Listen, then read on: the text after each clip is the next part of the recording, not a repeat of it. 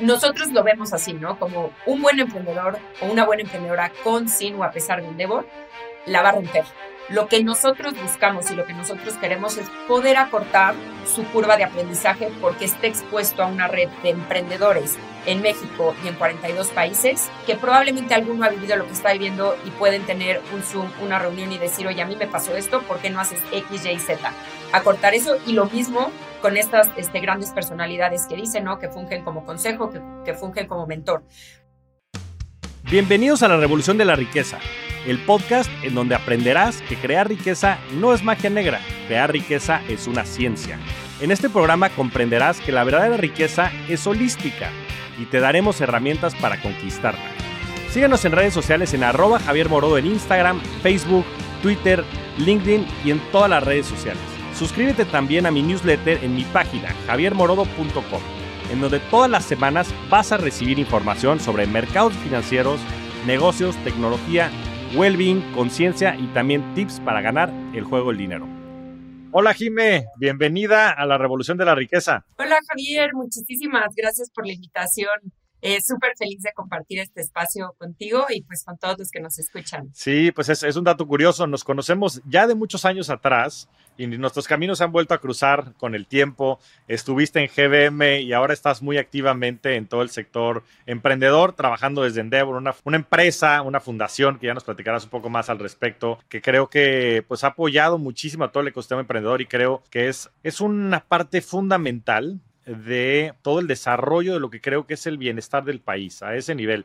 Yo creo que lo que están haciendo y lo que van a hacer y los planes a futuro es algo que van a marcar un antes y un después, sobre todo en el, sistema emprendedor, que es algo tan importante para el país y para la región. Pero empecemos por ahí. Ahorita platicábamos y mm, dentro de Endeavor dicen mucho de este famoso efecto multiplicador. ¿Qué quiere decir el efecto multiplicador? Pues para nosotros el efecto multiplicador es eh, básicamente la filosofía y la razón de ser en Endeavor. ¿Por qué? Porque yéndonos, es una organización que lleva 26 años y yéndonos a los orígenes, eh, ¿no? Que fue Linda Rottenberg, es la fundadora. Y pues si analizamos diferentes ecosistemas, ¿no? Que es mucho el ecosistema de Silicon Valley, ¿no? ¿Por qué surgió Silicon Valley? ¿O por qué Argentina, a pesar de las condiciones económicas, políticas que ha tenido a lo largo de los años, pues tiene un, un, un, ecosistema emprendedor desarrollado? Eh, inclusive, ¿no? Oímos la magia PayPal. Pues es este tema de cómo, y nosotros lo llamamos un emprendedor de alto impacto para nosotros, es aquel que piensa en grande, que escala los negocios rápidamente. Y tercero, que es justo este punto que mencionas, es pues este page forward al ecosistema y cómo el día de mañana reinvierte su dinero, su tiempo y su conocimiento. Porque hablando de estas mafias y en los orígenes y lo que se ha estudiado es que no importa las, el, eh, ¿no? la economía, la política, si hay universidades, o sea, todos los factores que hay alrededor se basan principalmente en un emprendedor o cofundadores con una empresa exitosa que ha hecho que inspiren a otras, que inviertan a otras, que mentoren, que los mismos equipos, ¿no? El día de mañana, pues de Mercado Libre salen y hacen otros emprendimientos, lo vemos también en México, ¿no? Cada vez más. Entonces, para nosotros eso es el, éxito y por eso, o sea, tal cual somos un movimiento global que, como tú lo mencionabas, busca detonar un crecimiento económico, social y cultural por medio de los emprendedores de alto impacto. Eh, nosotros siempre decimos, ¿no? Que un emprendedor para nosotros en Endeavor no es exitoso si vende su empresa y se va a vivir a Hawái y pues ahí se queda todo parado, ¿no? Sino que el día de mañana emprendedores que lo busquen, ¿no? Que puede invertir y que hoy vemos muchísimo, ¿no? Founders que están invirtiendo en etapas semillas, en las siguientes promesas de emprendimiento, es lo que le da vida al mismo ecosistema. Cuéntanos más, ¿cómo nace y cómo se va desarrollando esta organización a nivel global? Pues el, el origen es eh, Linda Rottenberg, es egresada de Harvard. En un viaje a Argentina, eh, literal va en el taxi y le pregunta al taxista, ¿no?, qué había estudiado. Entonces, no recuerdo, pero le dijo que algún tipo de ingeniería. Y le dice, ¿y por qué eres taxista? Dijo, porque no consigo empleo. Y le dijo, ¿y por qué no te generas tú tu propio empleo? Y se dio cuenta, como en la conversación, que ni siquiera estaba la palabra emprendedor en español, ¿no? Que el taxista no entendía el concepto y ahí fue donde ella dijo, ¿cómo? O sea, si nosotros eh, podemos generar esta diferencia, eh, ¿no? ¿Por qué no crear impacto? Entonces, eh, originalmente, pues la primera oficina fue Argentina, donde empezaron, ¿no? O sea, pues cómo funciona es que, que se acercan a empresarios que quieran transformar el país, que pues no, todos sabemos que es lo que queremos por un México mejor, por una Argentina mejor. Y el modelo empezó al principio pensando que podría ser eficiente o que podría funcionar en economías en vías de desarrollo. Pero a lo largo de los años se han dado cuenta que es un modelo que funciona pues prácticamente en cualquier economía. O sea, hoy por hoy estamos en 42 países, incluido Estados Unidos, tenemos varias oficinas allá, ¿no? También está en España, estamos, o sea, prácticamente en todos los continentes eh, y hemos visto que este efecto que podemos generar a través de los emprendedores, pues es un boom que ahorita estamos viviendo, ¿no? Pero pues tú te acuerdas, o sea, a lo largo de los años, pues no es lo mismo lo que estamos hablando, o sea, en México empezó hace 21 años, donde las empresas y la primera ola de emprendedores, pues obviamente eran muy tradicionales, este, ¿no? Tenían, eran brick and mortar, eh, no necesariamente tenían la tecnología que se tiene hoy, pero pusieron estas bases para los emprendedores de hoy. Entonces, eh, vemos cómo, pues no se hace tres años, dos años que hubo este boom en el ecosistema, pues no fue algo de la noche a la mañana. Es algo que se ha venido trabajando diferentes este, actores porque pues se necesita todos los stakeholders, ¿no? Que haya empresas, que haya eh, universidades que eh, pues saquen talento, también pues los mismos corporativos, ¿no? Que pues puedan ayudar esta derrama económica.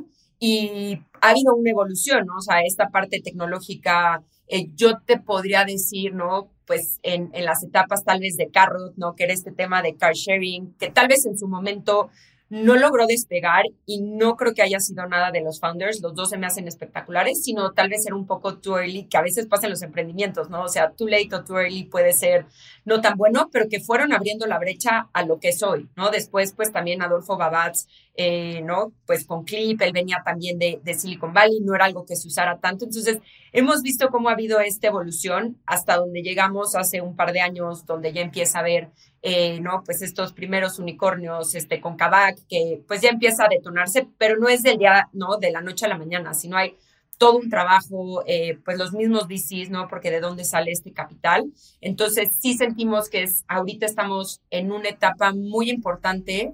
Eh, cuando yo entré en Devor hace como seis, siete años, me acuerdo perfecto que en las conferencias y en las pláticas con en universidades preguntábamos como, ¿quién es tu inspiración de emprendedor? Mark Zuckerberg, este, había pocos que te dijeran realmente un mexicano, ¿no? O sea, era como, digo, tal vez tu papá, o sea, cosas familiares, pero realmente de ecosistema era difícil. Y hoy por hoy ya estamos en, ese punto de cierta forma, ¿no? Que decimos, wow, yo quiero este, cambiar México, yo quiero, ¿no? Este, ser como Carlos o ser como Carlos Salinas de, de Seabrands. O sea, ya empieza a haber este, este movimiento que lleva a los, ¿no? Como las siguientes generaciones de emprendedores a querer hacerlo. No quiere decir que sea más fácil, porque pues también con este ajuste que hemos estado viviendo últimamente, pues, ¿no? Como que sí se necesitan estas bases, eh, detectar realmente cuál es el problema, eh, ¿no? Y pues no enamorarte de la solución, sino cuál es el problema que tú estás atacando. Eh, pero sí es como esta evolución que hemos vivido en Endeavor y pues ahora nosotros lo que vemos a futuro, todo lo que viene es continuar, ¿no? Con estas grandes empresas, grandes emprendedores y todo lo que están generando para nuestro país. Sí, estoy totalmente de acuerdo. Yo, yo siempre he dicho que hay que creer para ver, ¿no? Contrario al dicho de ver para creer, yo creo que hay que creer para ver y creo que hacen falta mucho estas grandes historias, ¿no? Y me da mucho gusto hoy poder ver a gente como Poncho de los Ríos, que es muy buen amigo, pues, un chavito de 24, 25 años, súper echado para adelante, que hoy tiene eh, pues un unicorn, ¿no? Como es Nowports, bueno, en fin, Daniel Fogel de Bitso, este, lo que está haciendo Carlos García en Cabac, todas estas personas que, como dices, ya la gente los ve y entonces se la creen, dicen, oye, sí es posible hacerlo, sí es posible lograrlo. Y una vez que lo crees, entonces lo puedes empezar a construir, se puede empezar a gestar. Pero dime una cosa, Jimé, ¿cómo le han hecho para conjuntar? Porque, pues por un lado traen a, o sea, este, en fin, en la gala de Endeavor, ahorita vi que por ahí estaba Poncho y hay gente como de esta nueva generación, pero también tienen a gente súper consolidada, gente, empresarios muy importantes, como es el caso de, de Cárraga, ¿no? Entre otros. ¿Cómo le hacen para conjuntar estas grandes personalidades y cómo todos, o sea, cómo ustedes apoyan a todo este ecosistema? Porque yo lo siento como un engrane, ¿no? Que, que facilita que se den estas conversaciones, que, que facilita que se den estas inversiones, que facilita que se den inclusive, pues en etapas tempranas, el desarrollo de muchas empresas, del desarrollo de negocio, las mismas relaciones entre eh, el ecosistema. O sea, ¿cómo funciona Endeavor ya en la parte práctica y cómo le hacen ustedes para tener tanto, tanto impacto, ¿no? En, en todas estas distintas verticales que requiere el sistema. Digo, un poco y retomando el origen de Endeavor, o sea, pues esta conversación, como fue Linda Rottenberg en su momento en Argentina, Aquí eh, las primeras conversaciones fueron con Pedro Aspe, ¿no? Todas estas personas que querían, o sea, un Emilio Azcárraga, cambiar a México y de qué forma poderlo detonar, porque en un inicio era difícil, ¿no? O sea, es como el huevo y la gallina, pues no hay emprendedores, entonces, ¿quién los va a apoyar? Entonces, pues este perfil eh, de, de, grandes este, empresarios, ¿no? Que pues son parte del board en, en Endeavor, y que hoy por hoy también se ha visto esta mezcla hacia emprendedores, ¿no? Porque antes el board era 100% empresarios porque no había emprendedores que pudieran estar y justo esto ha logrado Endeavor en esta, en esta como evolución que te he platicado. Pero entrando un poco más al detalle de cómo lo hacemos, o sea, qué es lo que hacemos y cómo lo hacemos, eh, nosotros tenemos una parte eh, y un pilar que se llama Selection, ¿no? Que es toda esta búsqueda de emprendedores, eh, ¿no? cómo viven el proceso de selección, el cual es un arduo proceso porque tenemos estadísticas, ¿no? Que alrededor, vemos alrededor en México por lo menos de, pues, más de 300 emprendedores y que realmente lleguen a ser seleccionados. El año pasado fue un nuevo emprendedor en Devo. Hace dos años fueron 11, pero también detona un poco el momento del ecosistema, ¿no? Sabemos que pues un par de años antes traían esta ola de VC, etcétera, pero pues 11 y somos la segunda oficina con más emprendedores Endeavor seleccionados en un año pero en número la verdad es que es bajo, eh, pensando ¿no? en un país de 120 millones de personas, pues es, es un, un, número bajo. Y esto es porque eh, buscamos, nosotros vemos como un triángulo a los emprendedores. El primer punto y lo más importante es que son emprendedores, endeavores, o sea, la persona es en la que nos fijamos, ¿no? ¿Por qué? Porque el día de mañana tienen cicatrices para volver a emprender, por lo que comentábamos de que inspiraban, venden y vuelven a empezar algo más. Si es una empresa, se queda en un distintivo que si luego es adquirida o que si luego es IPO, pues, ¿no? Pues ya es una organización que no es, este, pues, como la persona. El segundo lado del triángulo es eh, la parte de la empresa, ¿no? Que hoy por hoy ha venido evolucionando, pero hoy por hoy lo que buscamos es que sea eh, una empresa innovadora, eh, con base tecnológica generalmente, por lo que permite, por la escalabilidad, ¿no? Porque nosotros lo que buscamos es que en los próximos años tengan pues la visión y la ambición de crecer 10x, de llegar a 100 millones de dólares y no crecimiento por crecimiento, ¿no? Sino que sea un crecimiento sostenible, que también luego podemos entrar un poco a ese punto, ¿no? De los cambios que ha habido en el ecosistema per se.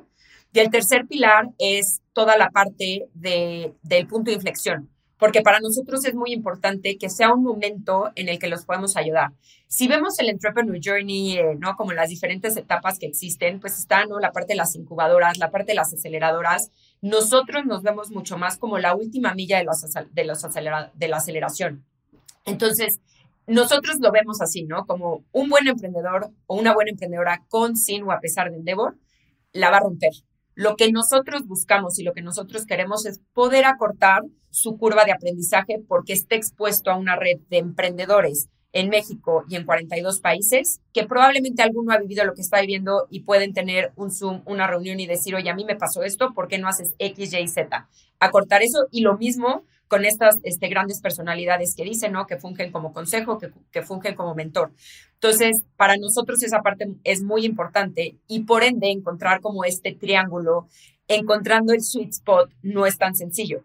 Nosotros tenemos dos etapas principalmente, ¿no? Que es, eh, esto es como un poco más, pues un doble clic a cómo funciona, pero prácticamente es nosotros como equipo tenemos entrevistas constantemente. Cuando vemos algún emprendedor que cumple con estos tres puntos, eh, tenemos, o sea, seguimos una serie de entrevistas con emprendedores y con mentores que nos dan sus comentarios. Siempre son eh, de diferentes perfiles, ¿no? O sea, que conozca la industria, que no conozca la industria, el financiero, para que pueda ver cómo está, pues este tema de inteligencia colectiva hacia un feedback y no desde solo un punto de vista. Y una vez que tenemos toda esa data, tenemos un comité y decimos, pues nosotros creemos que estos, eh, estos candidatos deben ir a un panel eh, de selección nacional. Únicamente tenemos tres o cuatro al año. En ese panel la dinámica es increíble porque los emprendedores eh, hacen un pitch tres veces a dos o tres panelistas en cada uno de estos, de estos entrevistas y pues luego nos preguntan, oye, ¿y es como si fuera un pitch en un VC? Sí, no. Sí, porque al final, pues, ¿no? Como qué es lo que es, tu modelo de negocio, hacia dónde vas, dónde estás, qué resuelves. Pero hay dos puntos muy importantes en Endeavor, que es quién eres tú, o sea, porque estamos escogiendo a la persona, y la parte de why Endeavor, le llamamos, ¿no? O sea, que es tanto give and get. O sea, ¿qué tienes tú para aportar al ecosistema. El día de mañana quieres dar mentorías, quieres invertir, ¿no? Toda esta parte de, efecto multiplicador que, que platicábamos. Y por la otra parte, ¿qué necesitas tú, no? Hay veces que nos dicen, pues vamos a abrir en nuevos mercados, perfecto, como estamos en 42 países, podemos ver cuál es tu ruta y ayudarte un soft landing, eh, ¿no? O sea, son ciertos puntos que nosotros podemos ayudar y sobre todo son temas relacionados a escalar las empresas, ¿no? Por eso el timing es tan importante, porque no es lo mismo los retos que tiene una startup, no quiere decir que sean más fáciles o menos fáciles, pero son distintos, ¿no? Hay veces que en entrevistas nos dicen como, oye, pero pues, ¿por qué ayudas a los que ya son grandes, ¿no? O sea, ¿qué le estás ayudando a, ¿no? A un este, Nowports, a un Poncho? Yo necesito ayuda, yo estoy empezando y es como, claro, o sea, todo el mundo necesitamos diferente tipo de ayuda y hay para todas las etapas nosotros como Endeavor y dónde nos especializamos y porque realmente creemos que donde podemos subir la pirámide es acerca ¿no? De, empresas que ya tienen mayor facturación, mayor número de empleados, mayor capital desplegado, pues es un poco más avanzado en el journey y creemos que, como tú dices, no hay en grandes y creemos que hay en todas las etapas. Entonces, nosotros nos enfocamos eh, en esta parte. Y una vez que hacen estas entrevistas, es muy padre porque es una conversación que se llama deliberación, donde los cinco, seis, siete panelistas que estuvieron entrevistando a estos emprendedores dicen como debemos usar los recursos de Endeavor o no. Nuestros recursos, pues es obviamente el tiempo y la red, ¿no? Porque como todos los recursos son limitados. Y se dan pláticas muy padres y lo más importante de todo es que tiene que ser por unanimidad. Si hay alguno que tiene un strong no de por qué no, el emprendedor o la emprendedora pues no pasa. Siempre hay una posibilidad de comeback eh, y hay unos que sí es totalmente, pues el emprendedor no cumple con el perfil que buscamos y o la empresa pues no es la que buscamos, si tienen otro emprendimiento que pueda aplicar, lo hacemos. Y entonces ya, si, se ponen de acuerdo en estas conversaciones, después de tres votaciones, pasan a la siguiente etapa. Nosotros en México los acompañamos eh, generándoles valor a partir del feedback, que generalmente pues es ¿no? lo que ellos están buscando y lo que necesitan porque pues saben ¿no? dónde están. Y Después hay un formato idéntico, pero a nivel internacional, ¿no? Con panelistas, pues, como decía, de las oficinas donde nos encontramos, con otras este, perspectivas, con otro entendimiento de mercado, con, ¿no? Con emprendedores que tal vez ya la rompieron en los países. Entonces, les da esa visión de decir, oye, pues ya funcionó acá, probablemente pueda funcionar en México. Y una vez que son eh, emprendedores Endeavor, nosotros les ayudamos con estos principales retos. Eh, pues tenemos como cuatro pilares detectados en los emprendedores, que es todo el tema de, de, de, o sea, todo lo que tenga que ver con finance, que es capital, deuda y salidas, ¿no? Toda la parte de talento, que sabemos que es un súper reto, la parte de growth, y ahorita estamos también en la parte de impacto, ¿no? Todo el tema de ESG, eh, cómo podemos ayudarlos a encaminar hacia allá. Y Obviamente esto es como algo muy general porque es lo detectado y generalmente es donde están como los pains que tienen eh, en esta etapa de crecimiento, pero pues todo esto funciona por mentorías, ya sea ¿no? con algún mentor de alguna empresa muy grande o podría ser eh, el C-level de otra empresa o podrían ser los mismos emprendedores. Entonces ahí podemos ir detectando estos uno a uno, hacemos comités, hacemos, tenemos diferentes formatos para poder generar valor pero lo más importante de todo es que todo viene de ellos y para ellos, ¿no? O sea, los mentores que tenemos en Endeavor donan su tiempo desinteresadamente, o sea, ¿no? Tú tienes y pues más o menos al año son como 8 o 10 horas que donan que puede sonar poco o mucho, pero al final pues están eligiendo dejar de hacer algo. Sí, hace toda la diferencia y yo creo que es este mismo espíritu de que de qué das y qué obtienes, ¿no? Que creo que es muy benéfico en este efecto multiplicador que mencionas, porque creo que pues muchas veces pues lo que estás viendo es justo a veces lo que puedes dar a futuro, pero hoy necesitas, ¿no? Hoy necesitas para poder detonar mucho de ese impacto y una vez que generas ese impacto, pues entonces se traduce en este goodwill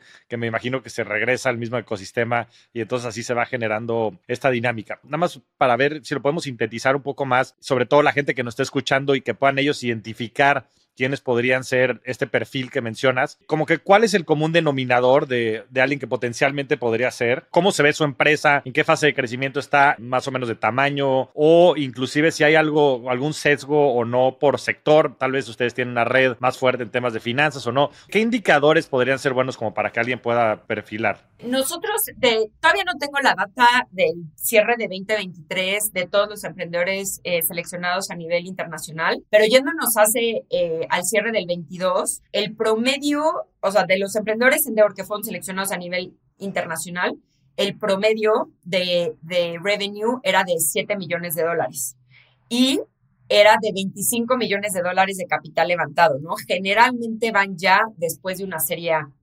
Esto, como tú bien dices, depende del mercado, depende también de la vertical, ¿no? O sea, hay veces que puede ser un poquito más early porque sabemos que van a llegar muy rápido y si no después puede ser un poco too late, pero en promedio eh, este es el perfil. También nos ha pasado que llegan empresas que, ¿no? O sea, que tal vez ya están en 100 millones de dólares, porque literal ha pasado, pero que ya su futuro, pues ya no tienen tantos planes de escalar, sino ya están ahí. Entonces, pues eso también es como un seguro no, porque lo que nosotros podemos ayudar y donde más podemos incidir es en la parte de sus, sus, este, pues sus pains al escalar, ¿no? Entonces, ese es como el sweet spot, aunque es muy difícil y es parte de la magia de todo este proceso que expliqué como con, con más detalle, porque no hay una métrica, o sea, este es métrica dato, pero no quiere decir como vas o no vas, eh, sino es pues este balance, ¿no? De el, el, el, los founders, el modelo de negocio y su punto de inflexión que llamamos. Claro, y estas, y estas verticales que mencionabas, ¿no? Un poco también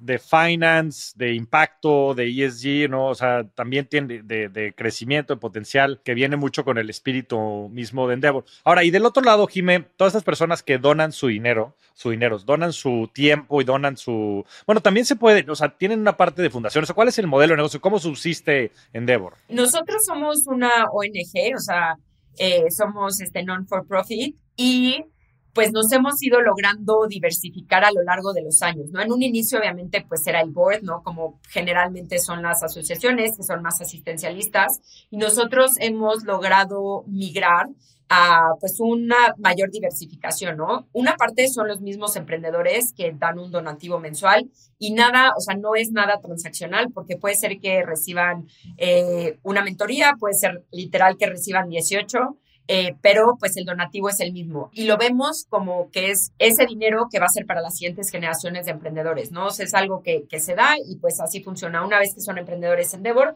dan este donativo cada una de las empresas. Luego dos, también pues la gala Endeavor, ¿no? Que mencionabas hace rato, pues es el, el evento, uno de los bueno, el evento principal de recaudación también para Endeavor. Y tenemos también un pilar que hemos estado desarrollando como durante los últimos años, que se llama Collabs, que es este puente que hay entre los corporativos y los emprendedores, porque sabemos que, ¿no? Pues hoy lo vemos hoy en día, ¿no? Toda la innovación, todo lo que buscan los corporativos, y aunque pareciera algo fácil, eh, digo, por una parte la innovación hacia adentro, que lo vemos mucho y siempre en los casos, ¿no? De ICODA, aquí tenía la solución y las consolas y nunca quieren, pues ahí hay un tema de incentivos, etcétera, que la innovación hacia adentro es difícil.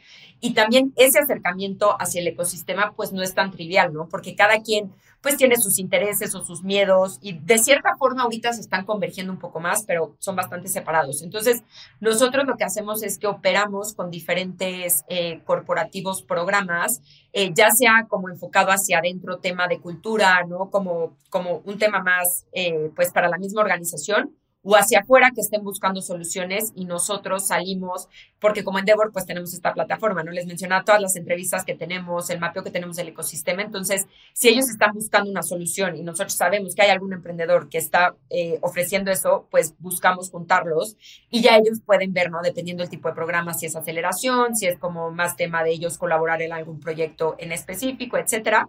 Y también tenemos otra área que se llama Intelligence, que es toda la parte de estudios, eh, pues de toda la data, porque por lo mismo, ¿no? O sea, después de tantos años dijimos, ¿qué es todo lo que tenemos? Porque al final hay mucho que podemos hacer con ello.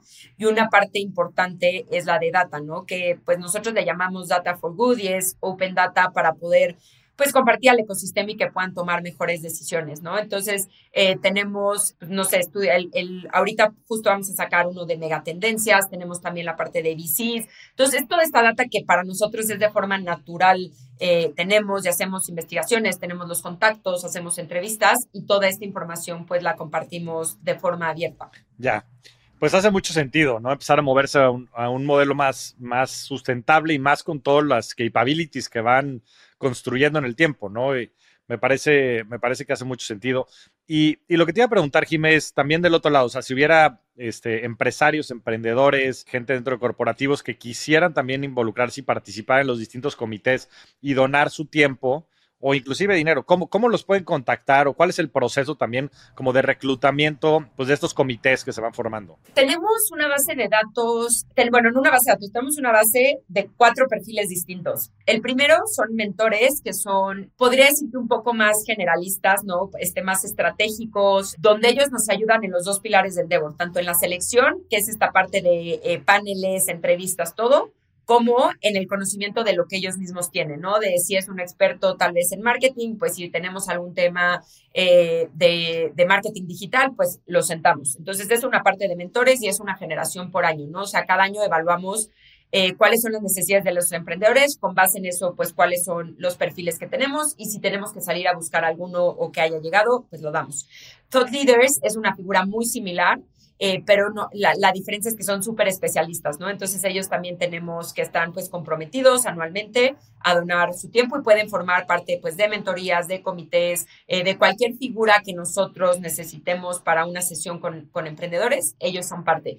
Y son una comunidad, ¿no? O sea, tenemos eventos también para ellos, eventos con ellos y los emprendedores, porque al final es lo que buscamos, ¿no? No que sean como universos distintos, sino pues esto es un ecosistema, ¿no? Incluye emprendedores corporativos, C-level. El tercer pilar y que cada vez usamos más y un poco lo que te decía también del board, eh, que ahora hay emprendedores en Endeavor que son parte del board de Endeavor México, es pues los, los mismos emprendedores, ¿no? O sea, ellos, todo el tema de, de mentorías, comités, lluvia de ideas, peer-to-peers, pues es algo que vemos que cada vez usa, usamos más, porque anteriormente y en un inicio, pues medio que todos estaban en las mismas y el conocimiento era tal vez más parecido al de un corporativo, pero ahorita los ritmos, ¿no? Como el corporativo agrega una parte del conocimiento que tienen, pero luego hay retos que vemos que pues tienen una cultura dentro de una, una ¿no? como de una organización, de un emprendedor Endeavor, que vienen de tres, cuatro equipos distintos, ¿no? O sea, que vienen de grandes empresas con culturas distintas y cómo trabajas con eso, que en grandes corporativos es difícil, ¿no? Porque ya está como todo mucho más estructurado, mucho más alineado, entonces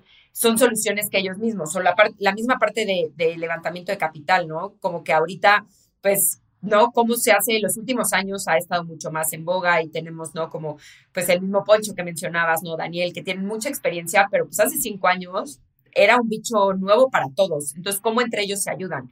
Y otro pilar importante también es el C-Level, ¿no? Que son, pues, en la misma parte de los mismos equipos de emprendedores, que, pues, los emprendedores son espectaculares y están haciendo cosas increíbles, pero también sus equipos, ¿no? Todos lo llevan a la realidad y ellos también nos están ayudando muchísimo con los mismos este, emprendedores, con las mismas empresas, a poder compartir eh, pues todo el conocimiento que ya tienen. Pues sí, yo creo que se va generando nuevamente ese efecto multiplicador ¿no? en el tiempo. Una cosa para cerrar esta parte del, de la entrevista, Jimé, ¿dónde te pueden buscar, ya sea gente que quiera potencialmente proponerse para el, para el tema emprendedor Endeavor o, o, en fin, gente que quiera ayudar de, de, alguna u otra manera? ¿En qué, ¿Por qué medios los pueden buscar? Este, si son institucionales Endeavor o a ti en lo, en lo particular. En la página de, de Endeavor México, es endeavor.org.mx, directamente pueden hacerlo. O también conmigo sería a mi correo, que es jimena.sánchez.endeavor.org.mx. Jimena con G de gato, eh, porque luego es confuso.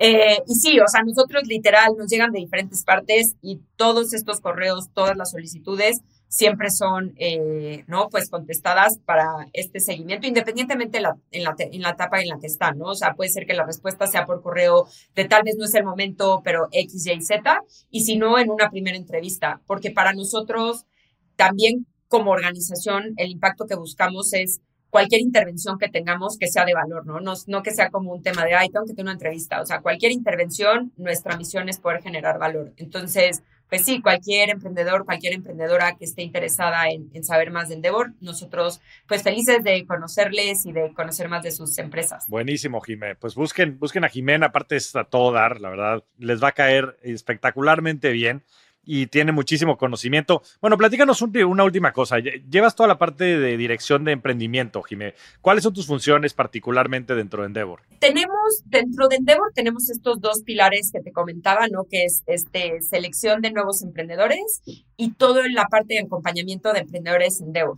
Entonces, yo te diría que, o sea, si resumo las funciones mías a través de mi equipo, eh, es uno, pues que ningún, ningún potencial emprendedor se nos escape, porque luego es difícil decirte un número, ¿no? De tres nuevos seleccionados. Pues si no hay tres, no te puedo decir tres, pero que no haya ninguna promesa de emprendimiento que se escape por X, Y, Z, tenemos que estar en contacto, tenemos que conocer, tenemos que ser lo suficientemente atractivos, que eso también viene de los emprendedores, ¿no? Porque si hablan bien de Endeavor o hablan mal de Endeavor, pues va a haber estas referencias cruzadas. Y el segundo es, pues, este acompañamiento hacia los emprendedores de, ¿no? Como, ¿qué, qué qué tanto estamos siendo de apoyo y de ayuda para ellos. Eso es como nuestro día a día, ¿no? O sea, entender dónde están, cómo podemos ayudarles. Digo, obviamente en las buenas, pero también sobre todo en las malas, ¿no? De cómo podemos unir. Entonces, principalmente es entender el problema o entender cuáles son sus prioridades o entender dónde están y con base en eso crear estas conexiones que pueden ser de valor para ellos mismos en México y a nivel internacional, ¿no? Emprendedores, mentores, este, cualquier forma que, les mencionaba. Eh, entonces, sí es atraerlos, retenerlos y, y pues ser de gran ayuda y marcar un cambio en lo que ellos generan en el día a día.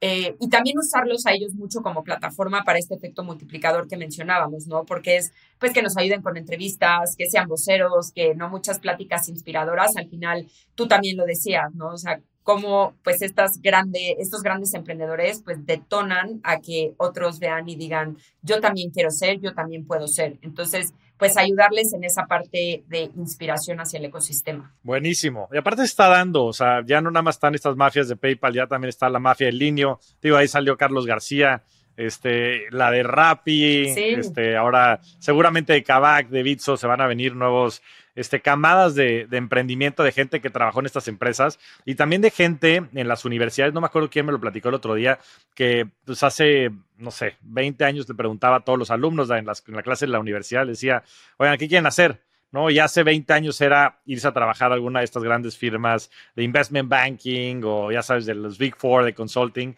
Hace 10 años era irme a trabajar a Facebook, a Google, Apple, etcétera. Y ahora ya es irme a trabajar a, los Bitsos, a los Kavaks, ¿no? A estas nuevas empresas, inclusive emprender, ¿no? Decir, oye, pues quiero emprender. Y se va cambiando la narrativa conforme va cambiando la historia. Y creo que Endeavor ha sido pues una parte muy importante dentro de esta ecuación. Y ahora me quiero ir al ecosistema, ¿no? A todo el ecosistema emprendedor. Y, de esto siempre lo doy un poco de contexto, me parece impresionante. En, México, el otro día haciendo un poco de investigación, em, en 2011, si no me equivoco, 2010, 2011, que estaban apenas saliendo los primeros fondos de inversión de Venture Capital en el país, creo que el fondeo total de emprendimientos fueron cerca de 20 millones de dólares que para un país que tiene un, PIB de 1.5 trillones de dólares es cosa de nada.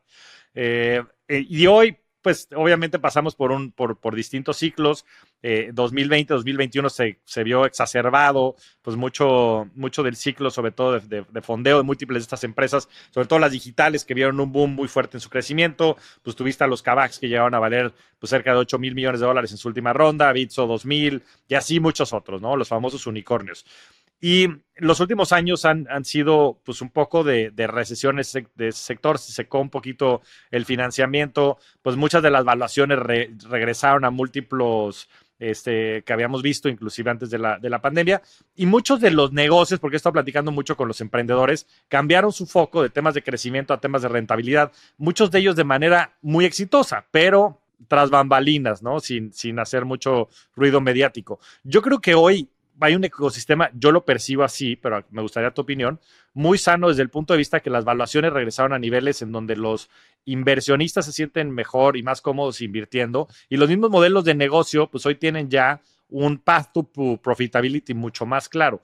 Pero ¿cómo percibes tú este, este ecosistema que creo que está un poco polarizado entre los que quieren que fracasen y los que queremos que, triunfen? Sí, ahí, por ahí hay muchos haters, pero, pero no, yo, yo creo, o sea, coincido y, reforzando el dato que dabas al inicio, en el despliegue del capital del, de, o sea, del 2021, que fueron alrededor de 4 mil millones de dólares, o sea, fue lo equivalente a 10, los últimos 10 años de capital levantado, ¿no? O sea, tú mencionaste 10.010, pero imagínate que en un año 10 años. Entonces, claro que es un tema, ¿no? Que de, pues, de joystick, que va en crecimiento, pero también fue un auge que yo lo que creo es que pues es justo este, ¿no? Como reequilibrio, rebalance, porque se dio por las dos partes, ¿no? Bueno, se dio en el ecosistema en general, no hay un culpable, sino eh, pues entramos todos al mismo juego y pues growth prácticamente a toda costa era en ese momento, ¿no? Pues que eventualmente pues iba a tener que terminar y que yo creo que ahorita justo se está haciendo ese ajuste y tengo absolutamente la misma percepción que tú ah, de, del tema de, de path to profitability, ¿no? O sea, hoy por hoy y el último año, eh, los últimos dos años los hemos visto súper enfocados en eso, hacia adentro, y que también implica muchos retos, eh, ¿no? Porque lo que decíamos ahorita de los haters o que puede ser criticado, no es nada trivial, porque ah, teníamos mucho miedo tal vez hace un año o hace un año y medio, dos, que iba a ser de los emprendedores, ¿no? Y la verdad es que pues un buen emprendedor es eso, es resiliente, pivotea, cambia, toma decisiones, este, hace y de verdad yo estoy sorprendida eh, de todo lo que se ha hecho de una forma positiva. Para ellos, como personas, porque también el estar cargando con valuaciones de ese tamaño, yo creo que para nadie era algo, ¿no? O sea, ni como fondo, ni como emprendedor, ni como organización. Eh, también, pues, para todo el equipo, ¿no? Todos los ajustes que se tuvieron que hacer. Y yo creo que al final, eh, te lo decía al principio un poco, o sea, es como estos péndulos, ¿no? Que tenemos en la sociedad en diferentes cosas. O sea, tenemos que irnos a un extremo para regresar y yo creo que justo fuimos, estamos en eso, estamos regresando con valuaciones, ¿no? Mucho más sensatas. Los emprendedores se enfocaron hacia adentro para tener que hacer lo que tenían que hacer y ya empezar a ver, eh, ¿no? El tema de levantar capital. Pero eso es bueno, porque no es como si no levanto capital, ahí quedó, sino que vimos que en su mayoría los emprendedores sin levantamiento de capital, con la baja que hubo de capital desplegado, siguieron adelante. Entonces, y sobre todo hablando de estas etapas eh, más grandes, ¿no? O sea, tal vez B, C, D, que pues son hacia donde van eh, los unicornios que hemos mencionado, porque sí en la data que hemos visto, los, lo que es una realidad es que los tickets son más chiquitos. O sea, los fondos el año pasado y el año antepasado se fueron mucho a más tema de seed y pre-seed y no tanto a, ¿no? a más grandes, pues por tema de evaluaciones, eh, temas también, pues, ¿no? Nosotros decíamos del tema de, la, de down rounds, ¿no? O sea, el primero que salga a decir que tuvo una, pues, implica muchas cosas, porque es, ¿no? Como que se, se, sentía como algo de, algo hice mal, pero para nada, o sea, yo no creo que ninguna organización haya hecho nada malo, hubo una burbuja, todos estaban, ¿no? Por el camino, con la visión clara, solo fue el tema de recalibrarse un poco y que yo veo ahora unas eficiencias que si no hubieran pasado por ese momento, tal vez no se tendrían, ¿no? En época de abundancia, y lo sabemos a nivel personal, a nivel profesional, pues es más fácil tomar decisiones, es más fácil equivocarse, es más fácil contratar mal. Y estas épocas más duras, pues sacan un poco el verdadero, ¿no? Como de qué estamos hechos. Entonces, yo estoy muy positiva, de verdad, de el momento en el que estamos, de lo que viene, eh, de lo fuerte que están los emprendedores en este momento y sobre todo todas las cicatrices y aprendizaje que están teniendo, porque eso se va a ver, ver reflejado en las decisiones de mañana y también en sus equipos y en el otro momento del ecosistema, ¿no? Que, que pues no permita que haya, digo, todos los ciclos se repiten y seguramente volverá a pasar en mucho tiempo, pero por lo menos esta generación de emprendedores en lo que están, para mí ha sido como un reajuste eh, bastante positivo. Amén, Jimé, qué bien dicho todo, este coincido. No, de verdad, creo que lo, creo que reflejas muy bien, pues lo que, lo que se ha vivido estos últimos años, ¿no? Y y yo creo que ahí hay dos cosas que complementaría. Uno es que en los mercados privados pues no existen estos mark to markets, ¿no? O sea, no hay precios, no son como los mercados públicos. Digo, a veces no nos sorprende tanto el estar viendo que las acciones de Apple subieron y bajaron y subieron y bajaron, ¿no? Y de repente tienes estos momentos, ¿no? Y viste 2022, que fue un año terrible para todas las empresas de tecnología. Todas ellas estaba viendo, ¿no? Estas famosas Magnificent Seven, ahora le llaman ya a las siete empresas más grandes de tecnología del mundo en donde está Nvidia y Tesla y, bueno, pues, Apple, Microsoft, Google, etcétera. Y, estas empresas tuvieron en su conjunto, las siete más grandes del, mundo, un rendimiento de cercano de menos 35%. Ahora, si te vas a 2023, estas siete empresas subieron en su conjunto promedio 87%. ¿no? Y yo creo que los mercados públicos traen un lag, ¿no? O sea, traen un retraso, pues, de, lo que sea, de 6, 12, 18 meses. Y, y, mucho de lo que pudieran representar estos down rounds, pues simplemente serían este back to market, ¿no? Afortunadamente muchas de estas no las, no las han hecho porque no tienen necesidad de levantar capital, lo cual también es una gran indicación, ¿no? O sea, que están capitalizados como para poder este, pivotear o buscar esta, esta, esta rentabilidad en el tiempo, lo cual creo que es positivo. Pero por otro lado, independientemente del tema de los, de los precios, lo que me parece más importante de todo es lo segundo que mencionas, que es el proceso de madurez y las enseñanzas y los aprendizajes que no nada más están teniendo las, las empresas, sino que están teniendo los emprendedores. Porque como todos, la empresa es un reflejo del emprendedor, ¿no? Y de manera general de la cultura de la empresa y de, los, de las personas que, que trabajan dentro de cada una de ellas.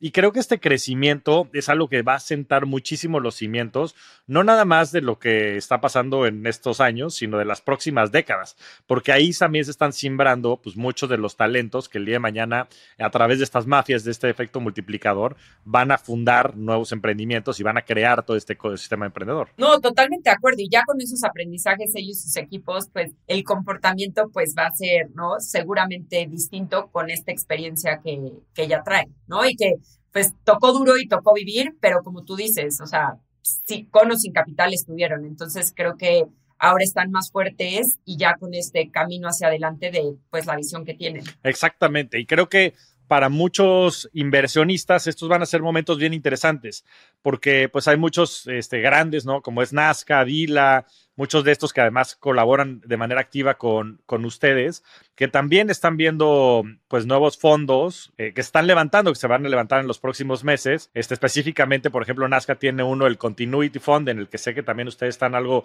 involucrados, en donde ya están habiendo posibilidades de invertir a través de rondas de secundarias, ya sea de colaboradores o inclusive de inversionistas que están queriendo por temas de que los fondos ya están llegando al plazo en donde tienen que regresar el dinero a los inversionistas, que tienen que salir. Entonces, o hacer de-risking simplemente porque las posiciones han crecido mucho. Entonces, creo que se van a abrir muy buenas oportunidades para todos los que quieran invertir con vistas a largo plazo de manera coyuntural en esta etapa en la que estamos del ciclo económico y del ciclo emprendedor. Entonces, creo que van a haber muy buenas oportunidades para todos los que se pongan las pilas. Coincido, coincido 100% y en todos los sentidos, ¿no? No importa en qué trinchera estés, creo que esas oportunidades están. Exactamente. Jime, pasemos a la parte ya más personal. Platícame tu libro favorito. Mi libro favorito, uno de ellos es el de How to Make Friends and, Influence People. O sea, como que me parece increíble por dos puntos. Uno, el tema de que prácticamente va a tener 100 años, ¿no? Próximamente. Y que son cosas tan sencillas como para las relaciones humanas y que increíblemente no las cumplimos, ¿no? Entonces,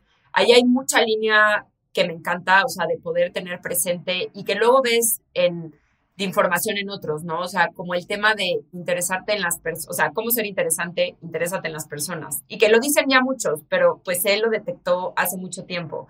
Eh, toda esta parte de empatía, de conexión, eh, y no importa qué tipo de relación sea, entonces, pues para mí es como uno de los libros que repito, eh, ¿no? Como atemporalmente, porque tengo otros que me gustan y que puede ser que, ¿no? Como lo leí una vez y me gustó mucho, pero este sí es uno que tengo y que consulto y que me gusta, eh, ¿no? Pues estar constantemente recordándome, pues, estos tips de cómo, eh, pues, cómo poder influir positivamente en las personas. Buenísimo. ¿Algún hábito que te haya cambiado tu, la vida? ¿Algo que hagas que, que sea no negociable para ti? Pues mira, últimamente ha sido un poco difícil para mí la rutina porque tengo dos bebés de dos años y de un año, pero pensando atemporalmente y que ahorita casi nada es no negociable porque esta parte de balance de vida, pero sí eh, el tema de levantarme temprano eh, marca una diferencia en mi día totalmente. Eh, ese espacio para mí, este, ¿no? Tranquilo, ¿no? Como pues ejercicio, empezar tranquilamente para mí marca mi día, ¿no? Diferente, porque luego el, el, acelere y te vuelves loco y quieres hacer miles de cosas y eh, ya, se me, se me atropelló todo el día. Entonces, eh, desde hace, pues, como unos años es algo que busco hacer. Eh, no necesariamente tiene que ser siempre 5 de la mañana, pero sí por lo menos empezar digo que sí ahorita lo hago no como muy temprano, pero en general mi no negociable es empezar con estructura el día y más temprano que la familia para poder, este, eh, pues sí, salir como tranquila, porque he detectado que las prisas no, no generan nada bueno en mí, o sea, como que esta organización es importante en mi día. Pues sí, dedicarte tiempo a, ti misma. ¿Cómo le haces para balancear eso? O sea, ¿cómo le haces para balancear ser mamá de dos bebés, la vida profesional y tener tiempo para ti, que también es bien importante? Pues sí, sí, sí es un reto todos los días. Eh, al final, eh, pues como que tengo muy estructurados mis horarios, ¿no? O sea, de, o sea, lo que decía, ¿no? Al principio me levanto una parte para mí, otra parte para la chamba, estoy en el día con ellos, están ellos, pues ya van al colegio, chiquitos, pero ya están, este, no, van, entonces tenemos pues este tiempo donde ellos están y en la tarde a partir de las 5.30, eh, pues yo me enfoco a estar con ellos y si, digo, si hay cosas, situaciones, obviamente soy flexible, eh, ¿no? Como saber dónde, pero trato de bloquearme ese tiempo y cuando estoy con ellos realmente estar. Eh, porque luego eso es difícil, ¿no? O en el celular y me daba cuenta al principio, entonces como que un día me prometí a mí y a ellos sin, sin todavía capacidad de entendimiento, que es, pues la mayoría del tiempo cuando esté con ellos es eh, enfocarme. Entonces, en la noche retomo, ¿no? Si me quedó algún tipo de pendiente, etcétera, eh, lo, hago, lo hago con ellos. Eh, pero sí, sí es difícil balancear tantas. Y justo leía en estos días, uno que compartiste la importancia de trabajar en, ti hoy, por ti de mañana, ¿no? ¿Por qué quieres con tus hijos y qué quieres? Entonces, sí es difícil cuando estás ahí, te ves abrumado, pero creo que el tema de organización y pues también aprender a decir que no y tener prioridades eh, es algo básico. O sea, ahorita nos vamos a ir, bueno, este fin de semana tengo el retiro con Raúl Romero, mm. eh, ¿no? De Revolución Personal. Qué bien. Donde, ajá, este, porque lo he hecho otras veces, pero pues de forma digital y esta vez dijimos, no, sí, porque pues lo más importante es tener claro el propósito y con base en eso ir tomando decisiones que a veces son difíciles, a veces son fáciles, pero con tantas cosas sobre la mesa, eh, pues ese es el tipo de brújula que necesitamos. Sobre todo, para mí lo más importante es sentir paz. Entonces, creo que, pues sí, este camino para mí es importante de tener claro hacia dónde y pues lo platicaba con un muy, con un muy amigo, con este Ángel eh, Sagún de algo, que él me decía, el balance no existe.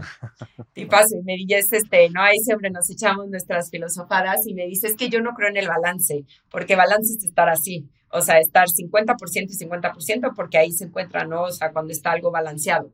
Me dijo, más bien yo entiendo, yo lo veo como armonía. Y pues es cierto, ¿no? Yo no es que dedique 25% a 25%, no. O sea, ahorita en la etapa en la que estoy, mi divers o sea, como estoy estructurada es de una forma y que probablemente conforme vayamos evolucionando mis hijos, mi trabajo, mi pareja, todo, pues vamos evolucionando, ¿no? Hacia otro camino y que hay que irnos actualizando. Creo que eso es importante. Qué buena conversación. Pues me cuentas cómo te va con Raúl. Yo le tengo muchísimas ganas. No puedo, es, no pude este año por, por agenda, pero el próximo año seguro voy a ir. Dime una cosa, Jimé, ¿cuál es tu propósito hablando del tema? ¿O por dónde va? Al propósito que llegué en ese momento y que creo que es vigente, aunque en estos días de silencio e introspección voy a ver si sigue, es pues de qué forma poder impactar positivamente las, las vidas que tocas, ¿no? O sea, porque muchas veces, o sea, no sé, tienes prisa y entonces al del Uber, no sé qué, entonces como que te da guía de acción de decir, pues no es que le vayas a explicar, no nada, pero esas interacciones y el impacto que pueda tener con las personas para mí es súper relevante, ¿no? Obviamente empezando con mi esposo, con mis hijos, pues sigue un poco macro eh, y parte de esta parte, ¿no? De ir trabajando las líneas y cómo son estos accionables, pero mi brújula ha sido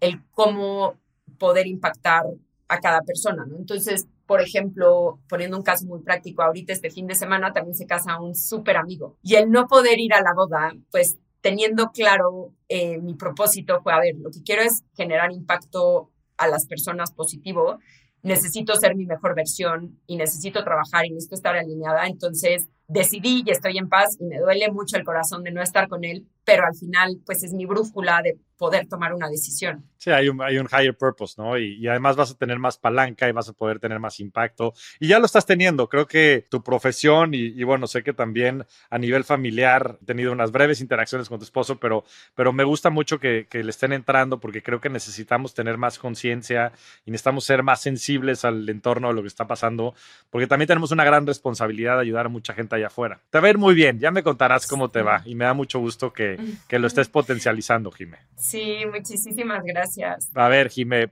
portafolio de inversiones, ¿cómo se ve? Proporcionalmente el tuyo? He estado últimamente haciendo en GBM Plus en mi portafolio y sobre todo pensando, porque tengo uno y que es como súper estructurado, ¿no? Como que me manejan literalmente, ¿no? Como pues con base en mi, en mi perfil eh, de aversión al riesgo, pero el que yo tengo, eh, lo he estado pensando mucho, obviamente en rendimiento y que de hecho pues leo bastante lo que tú compartes porque es muy buen resumen de oportunidades y todo, pero mucho pensando en mis hijos eh, y qué quiero irles dando, ¿no? Entonces, el último portafolio que estoy construyendo y que ha sido como en cada cumpleaños y ahorita en Navidad y en Reyes, les compramos una acción a cada uno, ¿no? Entonces, pues hemos ido por la parte, y que es significativo, ya en algún día entenderán el concepto, pero tenemos, ¿no? Por ejemplo, empresas como Disney, lo que puede ser para ellos, que es Amazon, eh, tenemos también pues la parte eh, de FEMSA, ¿no? Que ahí pues estabas este, muy, muy bullish al respecto, entonces también por sus, por sus, entonces pues es un poco de ir comprando y la verdad es que es raro que venda, o sea, más bien voy metiendo más acciones, este, porque creo firmemente que es de largo plazo cualquiera, ¿no? Digo, luego hay temas, este, ¿no? Más coyunturales que pudiera ser, pues que la pérdida tal cual está cuando vendes. Entonces, ahorita me estoy haciendo de ese portafolio y que es como mi, pues mi forma de, crecerlo como familia y que está haciendo, ¿no? Como de una forma de un valor integral, digamos. No, qué padre. Yo creo que hace mucho sentido y, y bueno, FEMSA, además, esa me la platicó nuestro querido amigo en común, Miguel Mayor que también le mandamos un, un fuerte abrazo. Este, él sí sabe de mucho de lo que está hablando. Entonces, pues qué bueno que lo estés haciendo. Por otro lado, este, escuchaba el otro día que hacer estas dinámicas ya cuando tus hijos puedan comprender y demás es, es bien padre e inclusive darles elegir, ¿no? Entonces lo que yo hago es que les pongo tres acciones, ellos escogen una, le metemos 100 dólares a esa acción todos los años y después nos volvemos a juntar el siguiente año para ver cómo le fue a la acción y ellos deciden si quieren este, comprar otra acción o no. Entonces como que también les empiezas a, que se enteren que... Involucrar. A involucrar. Está padrísimo. Y que del otro lado de comprar, porque pues es para, para un niño es bien fácil comprar, ¿no? Y les, les encanta y se compran el peluche o esto o lo otro. Pero que vean que del otro lado hay un negocio que genera rendimientos, entonces que también empiecen a entender esta dinámica de mercado y que les permita también el empezar también a, pues a concebir el tema de la inversión desde jóvenes, ¿no? Entonces, lo estás haciendo muy bien, Jimé, vas por buen camino. Digo, tienen un año y dos años, entonces estamos poniendo nuestros pininos, pero me gusta la idea de eventualmente poderlos involucrar. Ahorita en realidad es como familia, ¿no? José Adrián y yo, y decidimos y platicamos, pero pues nos da ilusión que el día de mañana piensen en estas, ¿no? Como empresas y también pues irnos clavando justo en lo que tú dices, ¿no? Estas empresas que tienen un impacto positivo, son un poco de todo, ¿no? Este, que pueda reflejar de cierta forma en lo que nosotros creemos. Buenísimo. Jime, por último, ¿Cuál ha sido tu mejor inversión? Esto lo digo en el aspecto más amplio de la palabra. Mayor inversión va a ser muy cursi, pero casarme con José Adrián. la verdad es que eh, para mí ha sido, ¿no? O sea, como que un 360 mi vida en muchísimos sentidos y que, pues no sé, justo ahorita que estoy en la recolecta, donde pues no es un proceso que vives para este retiro que platicaba, donde escribes, no importa de qué tiempo, pues, ¿no? Me doy cuenta de cosas que, pues, hoy serían totalmente distintas si no hubiera estado con él, ¿no? Desde, obviamente, él como persona, lo que tú dices, ¿no? Como sus creencias, su pasión por querer tener un mundo mejor yo me vine a vivir a Puebla, algo que pues nunca hubiera pensado, estamos siempre súper rodeados de naturaleza, estamos muy alineados, entonces pues ahorita con nuestros hijos, lo que estamos formando, eh, de verdad para mí ha sido un, ¿no? Como pues sí, sí la mayor inversión, tanto por él, eh, mis hijos y pues lo que estamos formando juntos. Qué padre, qué padre, Jimé. Sin duda, no hay, pues sí, mejor inversión que la, la pareja que elegimos y que nos elige y esa elección que hacemos todos los días de también contribuir al otro y para el otro y servir y recibir un poco también este espíritu del efecto multiplicador que dices en Endeavor en la misma familia. Y creo que eso se ve y se siente y sin duda es, es una gran plataforma para poder no nada más lograr nuestros objetivos personales, profesionales, de relaciones, sino lograr nuestro propósito y poder lograr impacto. Entonces, qué fregón verte y ver que todo esto hace sentido en tu profesión, en tu persona, en tus relaciones. Eres una revolucionaria, Jimmy, y me da mucho gusto que podamos contar contigo en este planeta y en este querido México que tenemos también. No, muchísimas gracias. Eh, ha sido una plática muy rica y me encanta que sea integral, ¿no? Porque algo que quería compartir contigo eh, era que pues yo estuve en GBM, ¿no? Y lo platicamos al principio, yo era analista, telecom y media, y pues una de las razones por las que salí fue porque pues yo quería tener un impacto y decía, es que yo aquí estoy generando dinero del dinero, es el dinero de alguien más, yo estoy pues, ¿no? Como haciendo una evaluación de en cuánto debería de estar, pero, ¿no? Como que mi corazón estaba, ¿no? Y de ahí me fui a trabajar con indígenas mazaguas, o sea, me fui a este péndulo del que hemos estado hablando, que también pues llenó mi corazón, estuvo. Pero hoy en día, como tú lo platicas, como está puesto, pues es que en realidad el dinero da libertad y en realidad nos ayuda a hacer un yo integral, ¿no? Que pues yo más chica no lo veía y pues era un poco como alejarme de esto porque creía que donde podía tener impacto era pues de una forma más asistencialista. Entonces, pues ya después, no sé de cuánto, de 20 años, eh, poder tener esta conversación y entenderlo desde otra perspectiva, pues me llena de alegría el poderlo compartir, ¿no? Por todo este camino y que pues justo puedo estar ahí con los dos mundos, ¿no? En Endeavor, con emprendedores, alto impacto, un alto ecosistema y que no están peleados, ¿no? Al contrario. No lo pudiste haber dicho mejor. Gracias, gracias por compartirlo, Jimé. Porque también yo creo que es, el, es la reflexión que, que mucha gente ha, percibido y sentido, ¿no? Ese ha sido mi caso también y estoy seguro que es el caso de mucha gente allá afuera. Y con el tiempo se darán cuenta con la experiencia y la, el tiempo que cada uno y los retos que a cada uno signifiquen, pero, pero me da mucho gusto que hayas regado esa reflexión porque creo que estás haciendo muchísimo bien y estás creando muchísimo impacto en todos los distintos niveles y en todas las formas de este universo.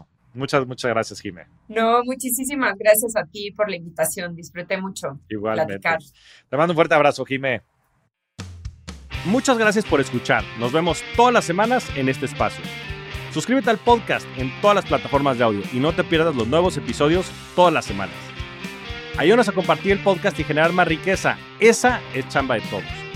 Yo soy Javier Morodo, búscame en redes sociales como arroba Javier Morodo, en mi página de internet javiermorodo.com y suscríbete a mi newsletter, La Inversión de la Semana, para recibir todas las semanas las mejores opciones de inversión. Agradecimientos especiales a todo el equipo de producción. La Revolución de la Riqueza es una producción de Sonoro.